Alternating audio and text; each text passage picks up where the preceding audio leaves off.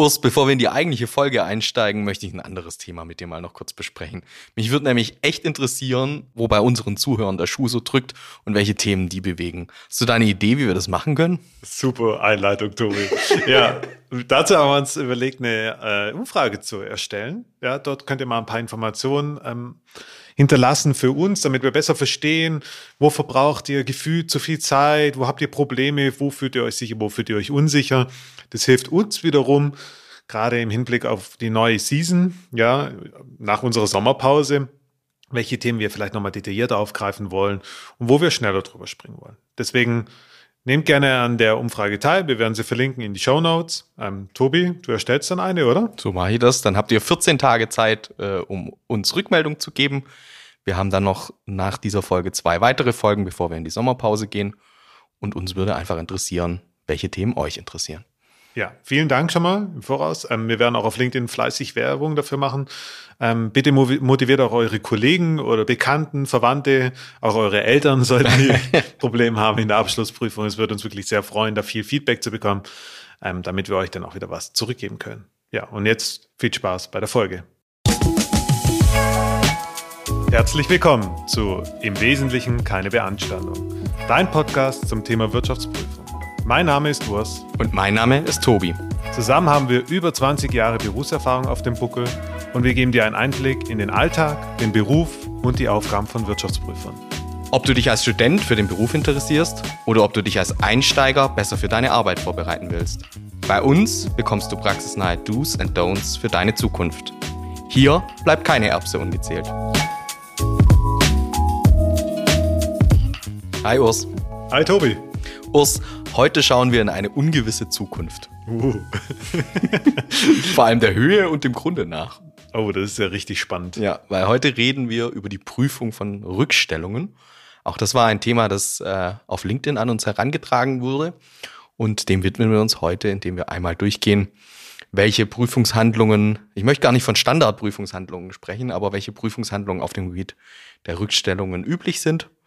Und ähm, ja, es ist sicherlich auch kein eigentliches Einsteigerthema, ist jetzt auch nicht das Prüfungsgebiet, das man im ersten Jahr unbedingt prüft. Aber auf jeden Fall ein sehr spannendes, ein sehr vielfältiges und auch eins meiner Lieblingsprüfungsgebiete, muss ich sagen. Wie siehst du das? Also ich bin auch ein richtiger Fan von der Rückstellung ähm, aus mehreren Gründen. Und ich glaube, der gewichtigste Grund von all diesen Gründen ist, dass ohne ein detailliertes Verständnis über das Geschäftsmodell des Mandanten eine richtige Beurteilung eigentlich faktisch ausgeschlossen ist. Und das wirklich Spannende an diesem ganzen Thema ist, dass man, wenn es ein größerer Mandant ist, mit vielen unterschiedlichen Menschen, Abteilungen zu tun hat, sei es ähm, irgendwie die Werkstatt im Hinblick oder die Montage im Hinblick auf Garantie, Gewährleistungsrückstellung, bis hin zu klassischen Personalthemen, Urlaub, Gleitzeit und so weiter, wenn wir nach alles noch besprechen, ähm, sieht man eben ganz viele unterschiedliche Leute. Ähm, man spricht viel mit denen. Was auch total interessant ist, ist, ähm, wenn dem Gegenüber dann so ein bisschen Licht aufgeht, worauf man raus will und man durch diese Gespräche wirklich tolle Erkenntnisse generiert und das dann eben in die Rechnungslegung dann überleiten kann. Also ich bin auch richtiger Fan davon. Ähm, ist sicherlich kein Einsteigerthema. Hm. So, Deswegen werden wir auch hier in unserem Podcast jetzt wirklich nicht auf die high sophisticated Themen eingehen, sondern wir wollen euch so die Grundlage mitgeben, wo ihr unterstützen könnt, ähm, was euch so ein bisschen als Starter ein ähm, bisschen zur Hand mhm. ja, reichen, sozusagen. Aber jetzt mal ganz langsam, Urs, was ist eigentlich eine Rückstellung? Eine Rückstellung eine Rückstellung ist äh, keine Verbindlichkeit, ja. Tobias. und ist auch keine Rücklage. Ja, das hat man ja in der Vorlesung oder ähm, im Wirtschaftsgymnasium. Was ist der Unterschied? Rücklagen, Rückstellung. Ich meine, das sind auch Basic-Themen. Trotzdem schadet es nicht mal gehört zu haben. Also Rücklagen sind Positionen, die im Eigenkapital dargestellt werden, ähm, während eben Rückstellung eine Schuld darstellt erstmal. Und wie grenzt man die Schuld von den Verbindlichkeiten ab? Naja, eine Rückstellung ist eben im Grunde der Höhe nach ungewiss. So, das sind so die ganz groben Einordnungen. Wenn man mal in den Paragraph 266 reinschaut, da sieht man dann auch drei übergeordnete Kategorien auf der Passivseite.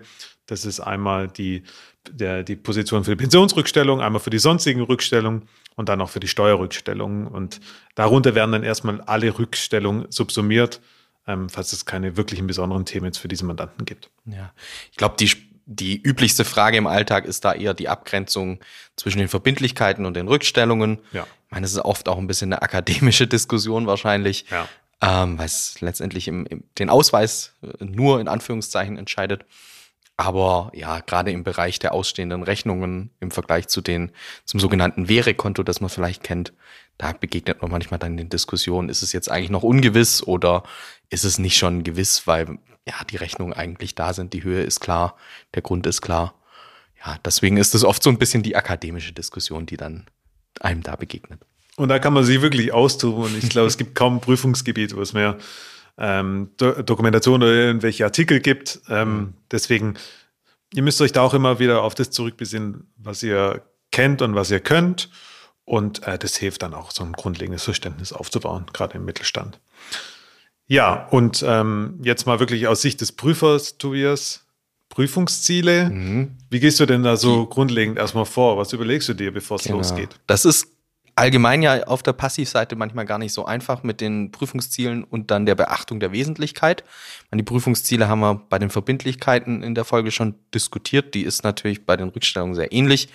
Wir stellen uns natürlich vor allem die Frage der Vollständigkeit, einerseits der Vollständigkeit der Rückstellungen an sich, aber dann natürlich auch der Vollständigkeit innerhalb einer Rückstellung. Also sind wirklich alle Fakten und alle Sachverhalte, alle Personen beispielsweise äh, innerhalb der Rückstellung berücksichtigt worden.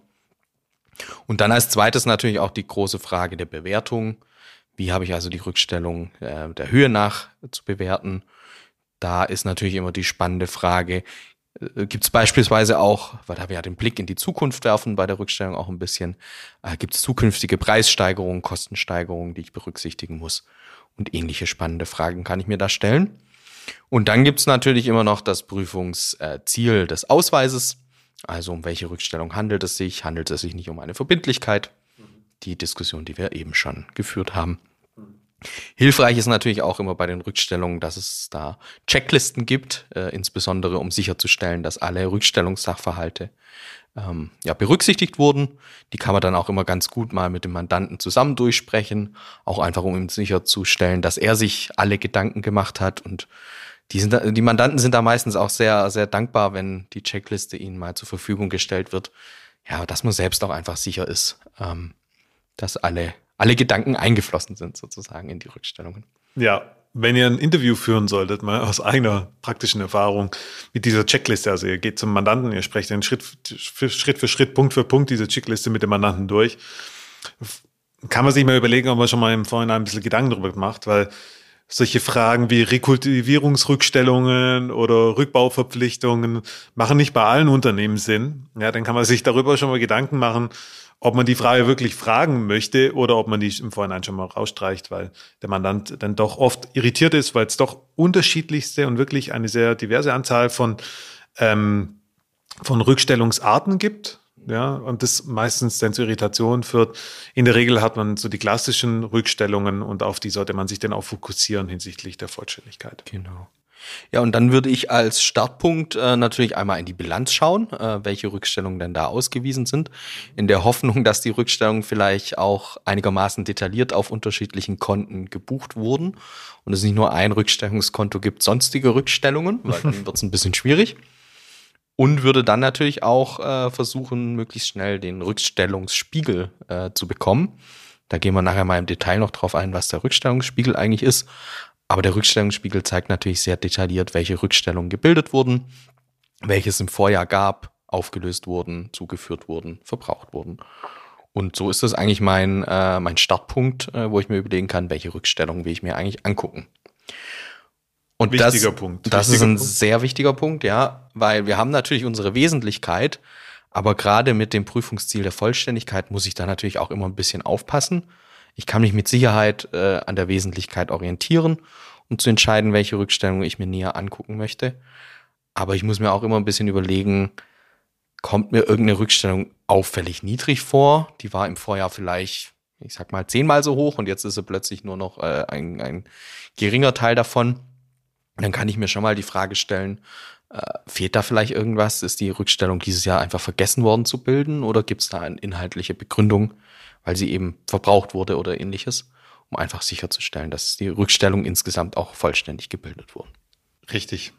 Ähm, Ich gebe dem Tobi zu 100% recht. Das oh. ist nämlich immer wieder eine Frage. Äh, das ist nämlich wirklich immer wieder eine Frage, die man immer wieder hört, auch von jungen Kollegen, die es erstmal mal die Rückstellung anschauen oder auch von erfahrenen Kollegen. Wie gehe ich denn mit Rückstellungen um, die über Jahre hinweg vermeintlich unwesentlich sind? Oder wie gehe ich mit Rückstellungen um, wo vermeintlich was da sein könnte, ähm, aber nicht im Rückstellungsspiegel aufgeführt sind? Und wirklich das übergeordnete Prüfungsziel auf der Passivseite ist immer die Vollständigkeit. Und die Vollständigkeit, die ist bei einer bestehenden Rückstellung natürlich nicht, nicht so relevant, ja. Da geht es ja oft mhm. um Bewertungsfragen, ja. Aber die Frage ist ja, was hätte noch passiviert werden müssen, was nicht passiviert wurde? Oder dann, wie es der Tobi auch richtigerweise auch schon gesagt hat, wurde es in vollständiger Höhe passiviert? Oder ist es, ist irgendwie nur eine Teilbetrachtung vorgenommen worden, irgendwie vielleicht nur ein Standort anstatt alle Standorte und so weiter? Also ist die Datengrundlage dann auch vollständig? Und das ist wirklich wichtig und darum ist es auch immer mal wieder gut, vielleicht vermeintlich unwesentliche Einzelpositionen in diesem Rückstellungsspiegel doch nochmal anzuschauen. Und da reicht ja auch schon ein kritischer Blick rein, eine kritische Grundhaltung ja, zu haben, um einfach mal nachzufragen, wie wurde die ermittelt, und dann kriegt man jetzt sofort ein Gefühl davon, kann es sein oder kann es nicht sein. Ja. Und was da auch eine sehr wichtige Prüfungshandlung ist, die man einfach, äh, auf die man sich da auch ein bisschen stützen kann, ist natürlich die äh, Prüfung der Periodenabgrenzung des Cut-offs der Verbindlichkeiten nach dem Stichtag wo man dann einfach mal gucken kann, was wurde da eigentlich noch so äh, gebucht und gibt es da vielleicht Sachverhalte, äh, die in die Rückstellung oder für die eine Rückstellung hätte gebildet werden müssen. Und äh, von daher kann man immer über diese Prüfungshandlung auch sehr viel Prüfungssicherheit gewinnen, um die Vollständigkeit dann am Ende auch abdecken zu können. Ja, und gerade da ist es wirklich viel Erfahrung. Also ich will gar nicht wissen, wie oft ich schon in den Rückstellungsspiegel geschaut habe. Und ähm, da stand die Position Urlaubsrückstellung. Ja. Mhm. Und wenn sie dann halt einmal nicht drin steht bei einem Mandanten, dann hat man schon so ein, flaues Gefühl im Magen, da könnte was fehlen. Ja, vielleicht ist es in einer anderen ja. Position damit zusammengefasst. Aber es gibt eben so klassische Rückstellungen, die immer da sein müssen. Ja, das ist faktisch ausgeschlossen. Ganz, ganz wenige Ausnahmen, dass das eben nicht gebildet werden muss. Deswegen immer den, den kritischen Blick da drauf. Sind sie vollständig? Und ähm, gibt es irgendwelche unerwarteten Entwicklungen? Okay, so, und wenn wir uns die Prüfungsziele angeschaut haben, dann ist ja die Frage, wie gehe ich denn davor? Und da haben sich Tobi und ich und oder haben wir uns Gedanken darüber gemacht, wie wir das am besten machen. Ähm, Im ersten Schritt haben wir gedacht, wir geben euch erstmal so ein bisschen was an die Hand, wie man so ganz generell vorgehen kann, bevor wir wirklich spezifisch einzelne Rückstellungsarten, die typischen, durchsprechen. Also wie gehe ich denn vor, wenn ich eine, eine Rückstellung prüfen möchte? Man kann es unterteilen wie beim Vorratsvermögen, dass man sagt, man hat einerseits das Mengengerüst und andererseits das Wertgerüst. Also beispielsweise eine Urlaubsrückstellung, da hat man dann eine Personen, Personalnummern, man hat einen Stundensatz, man hat, äh, keine Ahnung, offene Urlaubstage und das ähm, offene, offene Urlaubstage mal eben den entsprechenden Stundensatz, Tagessatz ergibt dann die Rückstellung. So, das heißt, ich habe einmal einerseits das Mengengerüst, wo dann alle Personen drin sind. Ähm, da schaue ich dann halt immer an, ist es vollständig? Ja, das ist ganz, ganz, ganz wichtig. Das haben wir jetzt schon ein paar Mal besprochen. Das soll auch hängen bleiben nach dieser Podcast-Folge im ersten Schritt. Und dann schaue ich mir im zweiten Schritt an, nachdem ich sicher bin, dass die Daten vollständig sind, eben ist es richtig bewertet, das sogenannte Wertgerüst. So. Und das ist immer dieser, immer dieser Schritt. Erst das Mengengerüst gucken, ist es vollständig, abstimmen zur Bilanz, zur G&V, gegebenenfalls, falls es zugeführt wird, aufgelöst wird. Und dann eben auch nochmal anschauen, das Wertgerüst. Nicht zu vergessen. Genau. Gut. Oh, dann fangen wir mal an, du mit den mit Klassikern. Dem, mit dem ersten äh, Block an, der immer ganz spannend ist, die Personalrückstellungen. Also da im Überblick äh, allgemein äh, Urlaubsrückstellungen, Überstunden, Gleitzeitrückstellungen, Bonusrückstellungen und in Einzelfällen vielleicht auch Abfindungen. Du hast es schon angesprochen, das Mengengerüst sind hier natürlich immer die Mitarbeiter, die da einfließen und äh, die einzelnen Personen. Und da ist natürlich einmal die Möglichkeit, also gerade beim Urlaub und bei Überstunden würde ich grundsätzlich mal erwarten, dass fast jeder Mitarbeiter des Unternehmens äh, in, in die Rückstellung einfließt. Das heißt, wenn ich schon mal die Anzahl der Mitarbeiter abzähle und die vielleicht mit der Anhangsangabe abgleiche, dann habe ich vielleicht schon mal ein ganz gutes Gefühl, ob da jetzt plötzlich nur halb so viele Mitarbeiter auftauchen oder ob das einigermaßen plausibel erscheint. Ähm, ja, das ist dann schon mal eine, eine ganz gute Prüfungshandlung. Äh, und dann wird es eher spannend, wenn es dann um irgendwelche Bonusrückstellungen oder Jubiläumsrückstellungen und ähnliche Sachen gibt, die vielleicht nur einzelne Mitarbeitergruppen äh, betreffen, dann muss ich mir vielleicht auch mal überlegen, wie kann ich das abschätzen, ob die Anzahl der Personen, die da reinfallen, ähm, ja, plausibel ist oder ob das vielleicht doppelt so viele sein müssten. Da kann man dann natürlich auch mal in Stichproben einfach überprüfen, äh, bei Personen, bei äh, Mitarbeitern aus dem Unternehmen, sind die eigentlich berechtigt, laut Vertrag da reinzufliegen oder nicht? Aber das ist eine, gar keine so einfache Frage, wie man ja. das adressieren kann. Ganz spannende Frage in großen Konzernverbunden beispielsweise. Wo ist denn der Mitarbeiter wirklich angestellt? Ja. ja. die werden dann oft auch umgehangen, werden in neue Gesellschaften äh, überführt.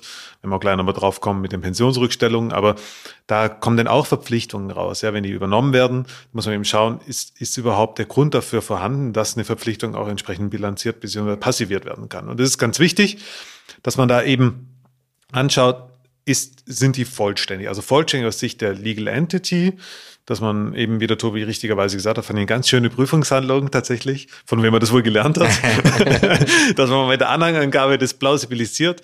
Ähm, oft hat man ja wirklich irgendwelche Mitarbeiterstatistiken oder sowas. Mhm. Schaut euch das an und auch wirklich ganz, ganz wichtig im Vorjahresvergleich. Ja, also wenn ja. ihr im Vorjahresvergleich 100, also wenn ihr im Vorjahr 120 hattet, Personen, und jetzt habt ihr nur noch 60, aber der Personalaufwand ist nicht so entsprechend zurückgegangen. Dann kann man sich schon mal die Frage stellen, ob diese Liste vollständig ist. Mhm. Wir haben mhm. schon ein paar Mal das Thema IPE, also Information Produced by the Entity, besprochen. Das ist da wirklich sehr, sehr wichtig, weil oft ist es so, dass beim Personal die Daten in vorgelagerten Systemen mhm. irgendwie gesammelt werden, nämlich im Personal-HR-System, wo auch die Zeiten erfasst werden ähm, dass er da eben darauf achtet, dass wirklich für die jeweilige Gesellschaft auch alle Personen berücksichtigt werden. Genau, das ist die Vollständigkeit. Ja, und was man da vielleicht als, als Trick äh, vielleicht auch mal so ein bisschen, ihr kennt ja Namen aus dem Unternehmen, guckt doch einfach mal, ob die in der Liste, da geht es ja nicht darum, was da drin steht für, für die Person, aber schaut doch einfach mal, ob die Namen aus verschiedenen Abteilungen, die ihr kennt, in dieser Liste auftauchen oder nicht. Äh, und das kann ja auch schon ein gutes Gefühl geben, wenn bekannte Namen dann einfach drinstehen und nicht vergessen wurden. Ja. So, und dann hat man im ersten Schritt die Vollständigkeit auch mal angeschaut. Mhm. Ähm, und dann schaut man sich die Bewertung an. Und das ist auch ein ganz wichtiger Punkt, weil es ein Klassiker, würde ich sagen, in der Rückstellungsprüfung. Ja. Die Saldierung von positiven und negativen Zeitguthaben, gerade im Bereich der Überstunden. Ja. ja was heißt das? Naja, es kann sein, dass Mitarbeiter Überstunden haben. Dann haben die positive Seiten. Das heißt, ähm, sie dürfen die abfeiern und etc. Also sie haben Überstunden aufgebaut. Aber es kann auch sein, dass einzelne Personen Unterstunden haben sozusagen. Das heißt, die haben zu wenig Stunden geleistet, die haben also negative Stunden. Und dann ist es ganz oft so, dass man die, dass aufgrund der Systematik der Bewertung der Rückstellung einfach A mal B macht, ja, dass dann ein negativer Betrag rauskommt am Ende mhm. des Tages. Und das darf natürlich nicht saldiert werden, sondern es dürfen dann nur die, die Verbindlichkeit, also die Rückstellung, die Verpflichtungen dargestellt werden. Und die Unterstunden sind ja eigentlich Forderungen des Unternehmens gegen den, gegenüber dem Arbeitnehmer. Das darf man also nicht miteinander saldieren, sondern da muss man darauf achten, dass es sauber ist. Aber es ist ein Klassiker. Das ja. kommt sehr oft vor, ja. Und dann geht es einfach darum, sich entsprechende Gehaltsnachweise, Lohnzettel geben zu lassen, äh, einen Auszug aus dem System, wo die Überstunden äh, erkenntlich sind oder der Resturlaubstage und die einfach abzugleichen, schauen, dass sie richtig in die Berechnung geflossen sind, einmal nachzurechnen und zu prüfen, ja, dass die, dass die Bewertung einfach korrekt vorgenommen worden ist. Ja. Und wenn man Tantieme hat, Boni, mhm. Abfindungen, das sind alles solche Themen, das sind ja Sonderzusagen ähm, des Arbeitgebers in aller Regel. Da muss man dann halt wirklich mal in die Arbeitsverträge nochmal reinschauen und gucken, wie wird das berechnet? Ist es irgendwie von einer gewissen Kenngröße abhängig, das heißt irgendwie umsatzabhängige Vergütung, ganz klassisch im Vertrieb oder für den Geschäftsführer an welche EBIT-Größen ähm, da muss man da reinschauen, wie ist das geregelt und muss es dann auch mal mhm. nachrechnen. Ich habe die Erfahrung gemacht, gerade bei Boni-Rückstellungen. Ich meine, Personalthemen sind natürlich immer irgendwie ein bisschen heikle Themen, im, was den Datenschutz angeht. Äh, die Mitarbeiterinnen aus, äh, aus der Personalabteilung sind da berechtigterweise auch manchmal ein bisschen vorsichtig, aus, euch Unterlagen zur Verfügung zu stellen sofort und fragen dann mal nach. Ähm, und gerade bei Boni kann es natürlich noch mal ein bisschen heikler werden, wenn es dann auch um, ich sag mal, nicht nur allgemeine Boni geht, sondern dann gibt's ja auch verschiedene Management-Bonis manchmal. Da muss man einfach gerade als Berufsanfänger ein bisschen äh, Taktgefühl äh, ja mitbringen, wo man das ansprechen kann, die Themen. Also manchmal wird dann, ich sag mal, die, die Geschäftsführerbonus zum Beispiel jetzt nicht beim Sachbearbeiter diskutiert und ist die Zahl vielleicht auch gar nicht bekannt, welche Mitarbeiter da reinfließen. Deswegen erkundigt euch da lieber vorher einmal im Team, ob es da irgendwelche Gepflogenheiten gibt bei dem Mandat, äh, mit welchem Ansprechpartner welche Themen besprochen werden. Und ja, dann tritt man da auch in kein Fettnäpfchen. Schön. Ich glaube, das ist ein gutes äh, Abschlusswort, oder? Für das Thema Personal. Genau. Okay, dann haben wir als nächstes die Pensionsrückstellung. Mhm. Die Pensionsrückstellung zusammen mit den, mit den Altersteilzeit ähm, sind insbesondere dadurch geprägt, dass man eben Gutachten hat. Das heißt, von Aktuaren kriegt man dann ein schönes Gutachten zur Verfügung gestellt. Ähm, da wird dann auch wiederum das Mengen- und das Wertgerüst dargestellt. Also wer hat denn überhaupt einen Anspruch, wenn es betriebliche Alterszusagen sind? Die sind in aller Regel ähm, abgeschafft worden in der Zwischenzeit. Also heutzutage gibt es nur noch ganz, ganz selten. Das sind dann alte Zusagen. Da, der wurde dann irgendwann mal geschlossen. Und da muss man einfach schauen, wie hat sich dieses Mengengerüst entwickelt. Und äh, wie entwickelt sich das in solchen Fällen, dass es geschlossen ist? Ja, nur durch Tod halt. Ähm, das heißt, man kann halt schauen, gab es nur Austritte oder gab es Eintritte? Und falls es Eintritte gibt, ist es wirklich plausibel oder nicht. Mhm. Es gibt auch noch offene, das heißt, wo wirklich noch Zusagen erteilt werden, muss man sich dann eben diese Datei zur Verfügung stellen lassen. Also das ist äh, die beste Art und Weise meines Erachtens, wie man daran gehen kann. Also das, was im Aktuar übermittelt wurde, die Excel-Datei lässt man sich dann geben, man stimmt sie ab zu dem Gutachten und dann schaut man sich die Vorjahresentwicklung an. Und dann nimmt man einzelne Stichproben, schaut an, mit welchen Gehältern fließen die ein, wie ist die Alterszusage oder ja, die betriebliche Alterszusage geregelt. Und so stimme ich dann die jeweiligen Mengen- und Wertgerüst-Input-Parameter ab. So, genau. das waren aber nicht alle Input-Parameter, sondern gibt es eine weitere, Nein. Tobi? Genau, neben den einzelnen Personen muss ich mir dann natürlich auch im Gutachten anschauen, welche Zinssätze sind denn beispielsweise eingeflossen, um äh, die Rückstellung zu ermitteln. Das äh, ist gerade, wenn es nach äh, ein HGB-Abschluss ist, relativ äh, einfach. Da geht man auf die Homepage der Bundesbank, äh, lässt sich die downloadet die entsprechende Übersicht zu den Zinssätzen. Da kann, können euch die Kollegen mit Sicherheit die zeigen, wo die dann abrufbar ist. Und dann äh, stimmt man den Zinssatz eben einmal mit der Übersicht der Bundesbank ab. Dazu gibt's dann äh, oft noch äh, Gehalts- und Rentensteigerungen, die berücksichtigt werden. Und die Fluktuation des Unternehmens kann auch berücksichtigt werden. Da muss man dann einfach mal schauen, welche Angaben da hinterlegt wurden, äh, ob das plausibel ist, ob sich im Vergleich zum Vorjahr verändert hat. Da braucht man einfach auch ein bisschen Berufserfahrung, vielleicht was da äh, der richtige Faktor ist. Vielleicht habt ihr da auch entsprechende Erfahrungswerte irgendwie äh, in, in eurem Unternehmen, in eurer Kanzlei, auf die ihr zurückgreifen könnt.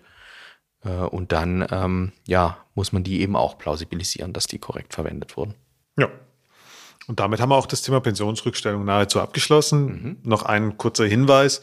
Die Pensionsrückstellung, wenn man sie zuführt, also rein technisch gesehen, ähm, über die G&V zuführt, dann gibt es immer zwei Positionen. Einmal den Zinsaufwand ja, und einmal das die Position, die sich aus dem Personalaufwand ergibt. Und diese Trennung ist sehr wichtig, aber das ist ein unterschiedlicher Ausweis in der G&V. Auch das ist ein Klassiker, dass man das, dass der Mandant das in einer Position bebucht, ja, also netto, einfach zack, rein. Die Veränderung wird in die, in die Pensionsrückstellung reingebucht. Ähm, aber das muss aufgeteilt werden. Einerseits in den Personalaufwand und andererseits in den Zinsaufwand. Das Blöde ist, meistens sind die Zinsaufwendungen relativ unspannend und gering und eigentlich auch unwesentlich. Nur man sieht es halt sofort, dass es nicht gemacht mhm. wurde. Ja, also wenn da ein Bilanzleser dann drüber schaut, dann sieht er sofort, okay, das wurde nicht gebucht. Ähm, deswegen auf jeden Fall eine Empfehlung, darauf zu achten, dass es sauber getrennt und richtig erfasst wird in der G&V. Das ist auch ein bisschen eine Erziehungsmaßnahme. Und da gibt's echt unterschiedlichste Gutachten. Die einen zeigen das echt schön aufgegliedert und betiteln auch die Positionen recht eindeutig, wo es hinzubuchen ist. Und bei manchen ist das ein bisschen äh, kryptischer formuliert. Ähm, deswegen, manche machen es da auch dem Mandanten einfacher und manche ein bisschen schwerer. Ja, eigentlich ganz spannend, gell? Jedes Gutachten sieht so ein bisschen anders ja. aus. Was ihr da auch noch machen solltet, ein kleiner Abschluss äh, zum, als Abschluss dieses Themenblocks. Wenn ihr das Gutachten bekommt, schaut auch, dass derjenige, der das Gutachten geschrieben hat, auch eine entsprechende Qualifikation hat. In mhm. Deutschland gibt es diese Aktuare, aber da gibt es auch verschiedenste Leute, die da solche Gutachten zur Verfügung stellen. Wenn ihr euch nicht sicher seid, sprecht bitte mit eurem Vorgesetzten, dass er sich das mal anschaut. Im Zweifel muss man dann mal überlegen, ob der die entsprechende Kompetenz hat, das auch entsprechend berechnen zu können. Genau. Gut, dann lass doch zu einer der spannendsten Rückstellungen kommen. Die Garantierückstellung. Die finde ich immer ganz, ganz interessant äh, für die Unternehmen selbst. Tobi freut sich gerade richtig. richtig ja. für die Unternehmen selbst meistens ein bisschen unschön, weil dann ja was schiefgelaufen ist. Aber rein aus Prüfungssicht ist das äh, eine der Rückstellungen, wo man ja ein bisschen in die Technik des Unternehmens, in die in das Verständnis des Unternehmens abtauchen darf und äh, sich damit beschäftigen, ja, mit dem Produkt auch oft ein bisschen beschäftigen kann, wenn da, wenn es da zu Garantiefällen kam. Und das finde ich eigentlich ganz spannend, äh, weil der erste Schritt ist natürlich, man lässt sich, wenn eine Garantierückstellung gebildet wurde, mal die Ermittlung geben. Das ist dann eine Excel-Datei.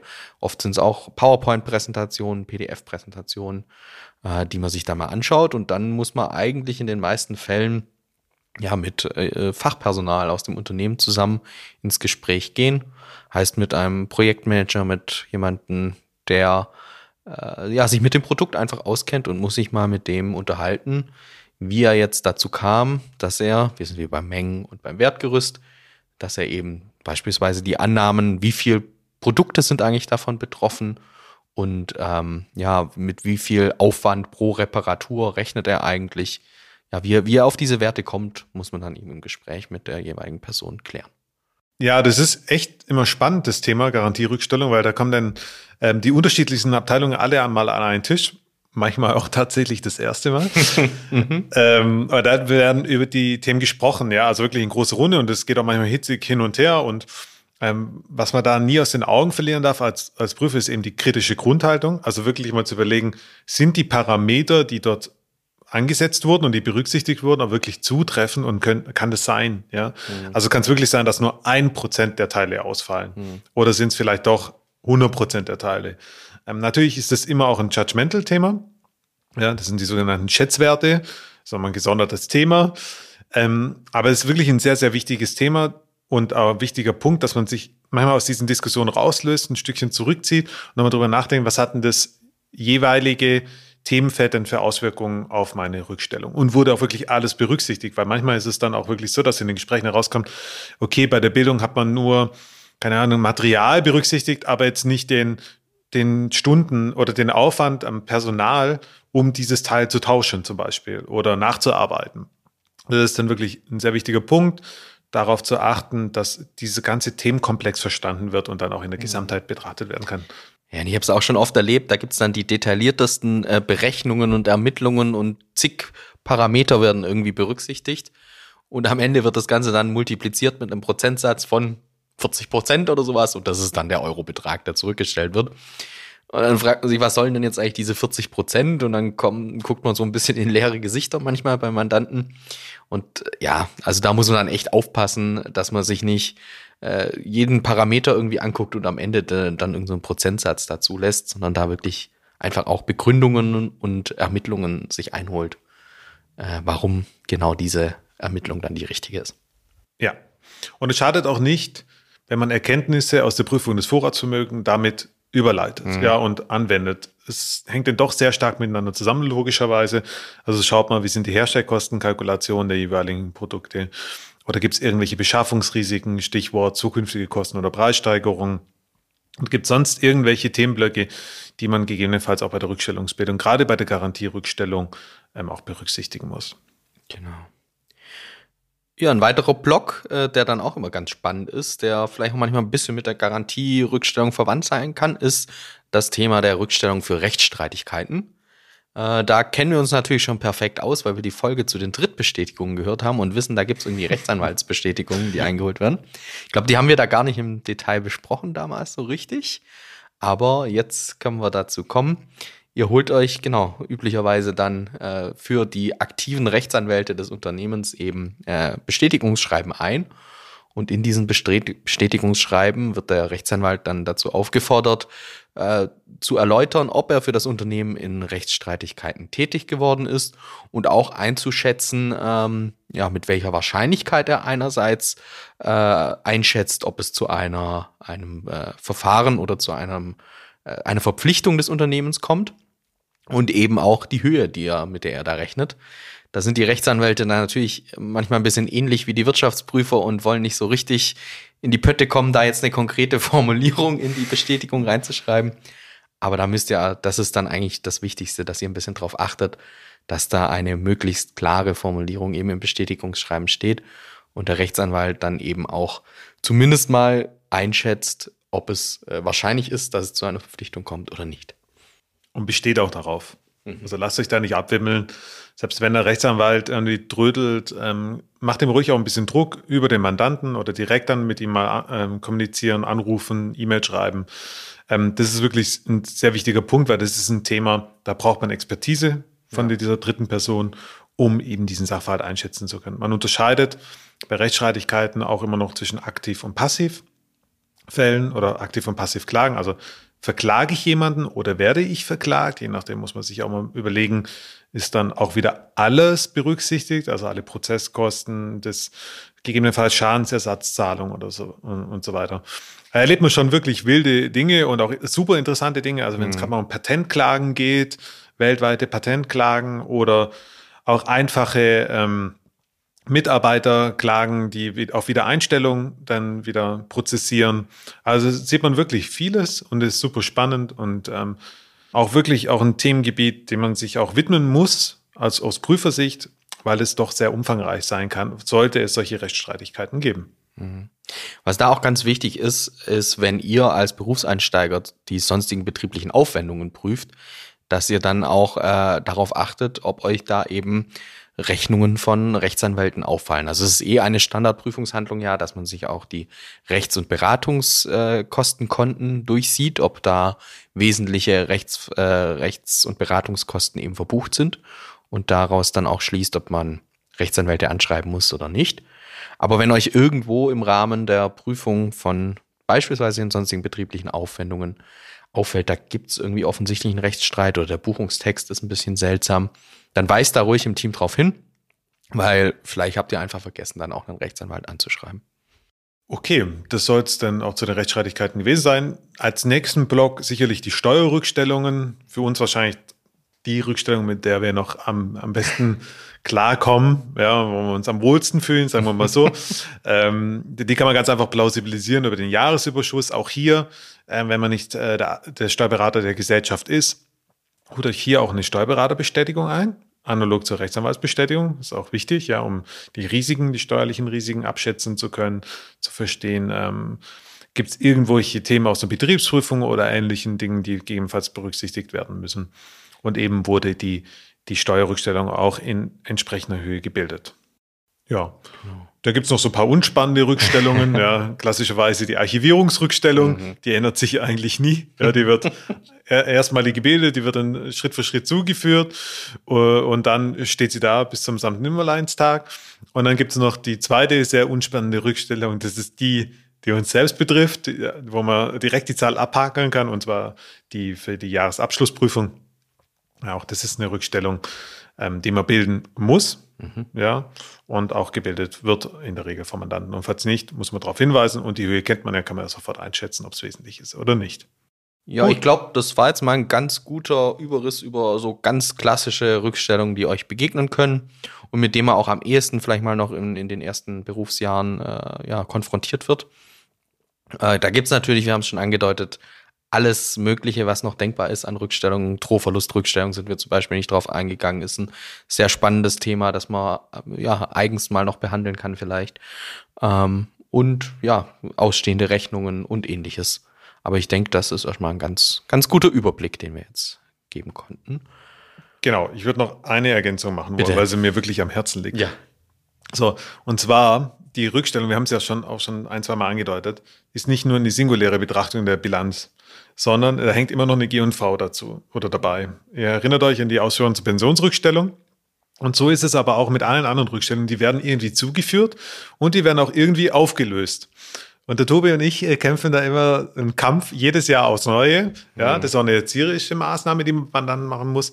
Und zwar, es wird ganz klar unterschieden, ob eine Rückstellung verbraucht wird oder ob sie aufgelöst wird, weil das ist ein eine Frage des Ausweises, der mhm. teilweise auch erheblich sein kann. Das heißt, wenn der Grund für die Rückstellung entfallen ist, dann darf man auflösen. Wenn aber die ursprüngliche Rückstellung, die mal gebildet wurde, verbraucht wird, das heißt wirklich auch so eingetreten ist, wie man es eingeschätzt hat, Stichwort Garantierückstellung, die Teile wurden getauscht, für die wurde in letztjährig eben der entsprechende Aufwand zurückgestellt, dann ist es ein Verbrauch, ja, und nur eine Auflösung weise ich im, im sonstigen betrieblichen Ertrag auf. Das ist wirklich sehr, sehr wichtig. Also achtet darauf, dass einerseits der Rückstellungsspiegel dann auch sauber gepflegt ist, weil da sieht man dann nämlich, welcher Betrag aufgelöst wird. Der ist dann mhm. auch abstimmbar mit dem sonstigen betrieblichen Ertrag. Ja, und achtet auch darauf, dass die Zuführung von der richtigen G&V-Position resultiert. Ja. Klassischerweise Umsatzprovisionen, ja, die mindern den Umsatz. Die werden über den Umsatz zugeführt ähm, und nicht über irgendwelche auf, anderen Aufwandspositionen, sondern die mindern den Umsatz. Und so muss man einfach verstehen, ähm, wie die Rückstellung dann eingebucht wird. Deswegen bei der Prüfung auch immer den dazugehörigen Buchungssatz, Buchungsbeleg auch entsprechend ablegen in die Prüfungsdokumentation um zu überprüfen, ob es auch richtig zugeführt mhm. wird oder nicht. Und das kenne ich auch aus eigener Erfahrung. Das geht dann über Tage und Wochen, dass man schön sich mit den Rückstellungen beschäftigt, komplex die Ermittlungen hinterfragt, in Gespräche geht und dann irgendwie so ein bisschen vergisst, sich die Verbuchung eigentlich mal anzugucken. Mhm. Aber das ist ja eigentlich das, was wir prüfen. Ist die Rückstellung dann auch wirklich richtig eingebucht und richtig in Bilanz und G&V wiedergespiegelt?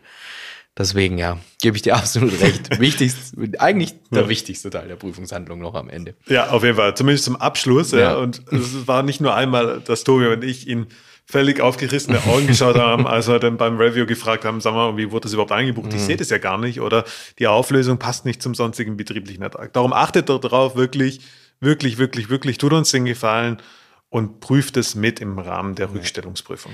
Und du hast es schon angedeutet, die Begriffe Auflösung und Verbrauch sind einfach zwei andere Kategorien. Das eine ist erfolgsneutral, das andere erfolgswirksam. Seid euch da aber auch nicht immer ganz sicher, wenn äh, Kollegen, der Mandant oder so von Verbrauch oder Auflösung spricht. Es ist manchmal ein bisschen einfach unsauber, wie das verwendet wird.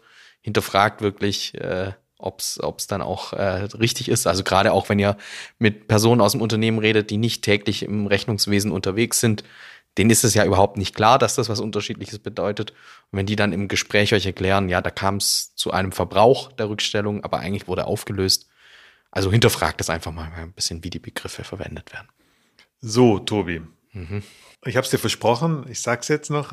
Mhm. Das war die Orchidee. Das ja, war, oh. In der Jahresabschlussprüfung. Ich glaube, wir haben einen guten Ritt durch die Rückstellung mal durchgemacht. Ich ja. glaube, die wichtigsten auch jetzt gerade für Berufseinsteiger und wie man an die jeweiligen Themengebiete rangehen kann, auch sinnvoll rangehen, Plausibilisierungsmaßnahmen etc. Und ja, ich würde sagen, heute gehören dir die letzten 60 Sekunden dieser Folge. Und äh, ich bin sehr gespannt, was du uns äh, erzählen wirst. Los geht's. Bei der Prüfung der Rückstellungen ist erstmal darauf zu achten, ob es sich um Verbindlichkeiten oder tatsächlich um Rückstellungen handelt. Das heißt, hier müsst ihr euch fragen, ist der Sachverhalt der Höhe und dem Grunde nach ungewiss oder nicht? Wenn es so ist, dann ist es eben eine Rückstellung, sonst handelt es sich höchstwahrscheinlich um eine Verbindlichkeit.